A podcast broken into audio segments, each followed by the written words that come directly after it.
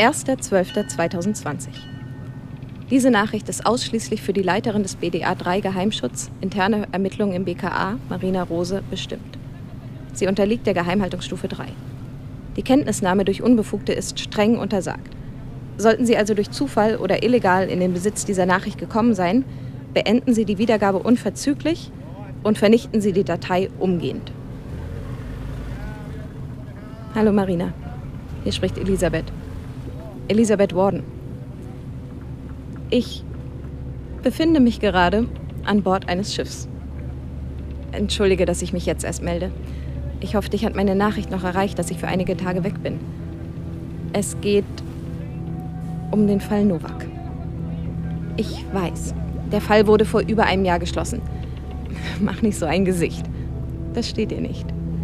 Hör zu. Ich konnte neue Informationen über seinen Verbleib ermitteln. Das Zeitfenster war eng. Ich musste handeln. Aber von vorn. Vor zwei Wochen erhielt ich eine E-Mail auf mein privates Konto. Der Absender war eine Reederei mit Sitz in London, AW Ship Management Ltd. In der Mail wurde günstiger Frachtversand von Waren aus der EU über Kapstadt in den Südatlantik angeboten. Scheinbar handelte es sich um eine fehlgeleitete Werbemail. Und ich hätte ihr auch wahrscheinlich keine weitere Aufmerksamkeit gewidmet, wäre sie an einem anderen Tag eingetroffen. Ich weiß nicht, inwieweit du den Fall Novak noch im Detail vor Augen hast. Sein Disziplinarverfahren wegen der dienstwidrigen Ermittlungen gegen König startete im Februar 2019. Im Frühjahr gab es die ersten Presseberichte über Rassismus im BKA. Das Sommerloch brachte das Thema in der Berichterstattung weiter nach oben. Im September 2019 wurde der Verfahrensgegenstand von Störung des Betriebsfriedens auf Sonstiges geändert. Die Presse ließ aber nicht locker und es gab die Sorge, dass der Fall König beschädigen könnte. Am 5. November 2019 wurde das Verfahren schließlich eingestellt. Am 11. November quittierte Novak seinen Dienst. Ich habe damals gegen deine explizite Anweisung nicht mit den Ermittlungen aufgehört. Ich kann es bis heute nicht verstehen, wie ihr einen so labilen Charakter mit einem so breiten Zugang zu empfindlichen Informationen einfach entlassen konntet. Novak flog am 12. November nach Johannesburg, reiste mit dem Zug nach Kapstadt, wo er zuletzt am 17. November aus einem Hotel in Greenpoint auscheckte.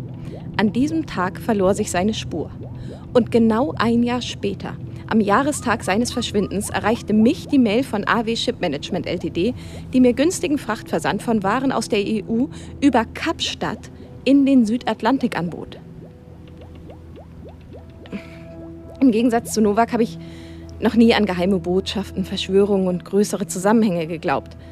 Ich hielt ein solches Denken immer für die Unfähigkeit, mit der unwillkürlichen Sinnlosigkeit des Zufalls umzugehen. Oder, wie hast du es einmal ausgedrückt, nie für Teleologen. Aber ich weiß, dass Novak an diese Dinge glaubt. Seit dem Lockdown, der Trennung von Sebastian und der Beförderung habe ich viel Zeit. Die Decke fällt mir auf den Kopf. Zu Hause ist es unerträglich still. Ich, ich habe Zeit nachzudenken, zu grübeln, mir den Kopf zu zerbrechen. All das tue ich seit Monaten und ich ertrage es nicht. Also recherchierte ich. Die AW Ship Management Ltd. betreibt ein einziges Schiff, die MS Helena. Dieses fährt im dreiwöchigen Takt das britische Überseegebiet St. Helena im Südatlantik an. Seit der Eröffnung des Flughafens auf St. Helena 2017 transportieren sie vornehmlich Frachtgut, nehmen aber auf Wunsch immer noch einige Passagiere mit an Bord. Ich forderte die Passagierlisten aus dem letzten Jahr an. Ich verifizierte alle Namen und Daten der wenigen Passagiere. Keine Spur von Novak. Ich hatte mich verrannt. In eine Idee. Ich philosophierte, ich philosophierte einige Stunden über Ehrgeiz und gekränkte Eitelkeit. Dann widmete ich mich dem Flugverkehr. Die südafrikanische Fluggesellschaft Airlink bietet einen wöchentlichen Flug von Kapstadt auf die Insel.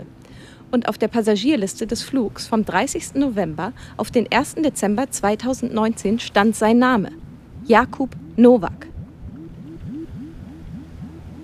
Ich überprüfte alle Möglichkeiten der Weiter- oder Rückreise. Jakub Nowak, hat die Insel St. Helena bis heute nicht verlassen.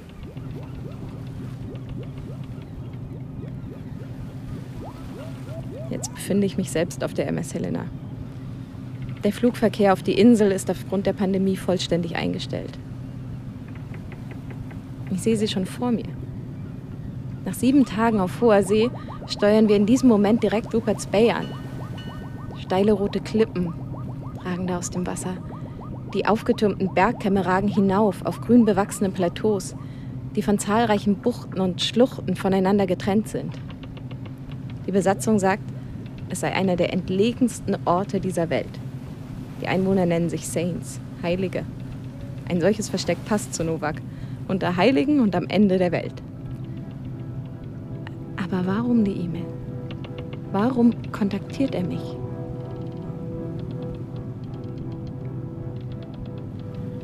An Bord des Schiffs sind außer mir und der Besatzung noch vier weitere Passagiere. Moira Aberdeen, 77, Britin, lebt in Edinburgh und London. Sie will der Pandemie entfliehen, die St. Helena bislang nicht erreicht hat. Vor der Abfahrt gab es Streit mit der Reederei, weil diese eigentlich keine Passagiere über 75 an Bord lässt. Sie ist in Begleitung eines jungen Mannes unterwegs, Elias Petrovic, 27. Dieser fiel vor allem bislang durch sein vehementes Auftreten der Besatzung gegenüber auf.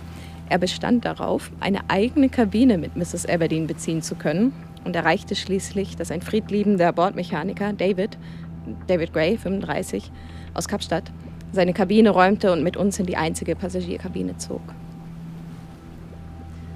Die beiden anderen sind Einwohner der Insel. Paul van Dijk, 29, aufgeschlossen und interessiert.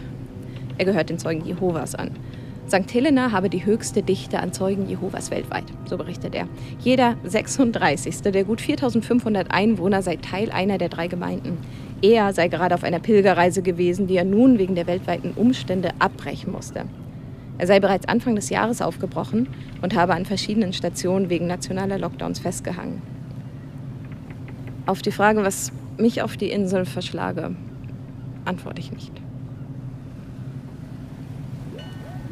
Unser Zimmergenosse ist schweigsam, aber ein aufmerksamer Zuhörer.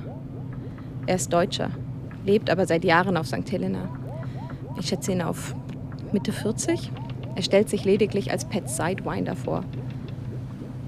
Paul erklärte mir, dass die Saints sich mit Vorliebe Spitznamen geben. Oft komme es vor, dass jemand sein Leben lang nur unter seinem Spitznamen bekannt sei. Und dass Sidewinder sowohl Seitenhieb als auch Klapperschlange bedeute. Pat stehe üblicherweise für Patrick. Als ich,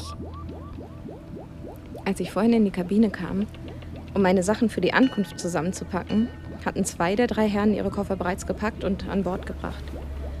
Einzig David musste noch warten, bis Mrs. Aberdeen und ihre Begleitung seine Kabine geräumt hatten. Auf meinem Bett lag ein kleines Päckchen. Es war weihnachtlich verpackt. Ich fragte David, ob er es dorthin gelegt hätte. Hätte. Er schüttelte den Kopf. Soeben habe ich das Päckchen ausgepackt. Und in seinem Innern befand sich eine kleine Kassette. Oder, oder ein, ein Tonband, vielleicht, vielleicht von einem Diktiergerät. Ich schickte ihren Inhalt, sobald ich dazu die Gelegenheit habe. Ja, wir legen jetzt an. Ich melde mich wieder.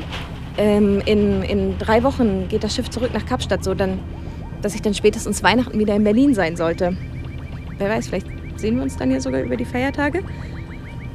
Grüße vom ähm, anderen Ende der Welt. Lizzie.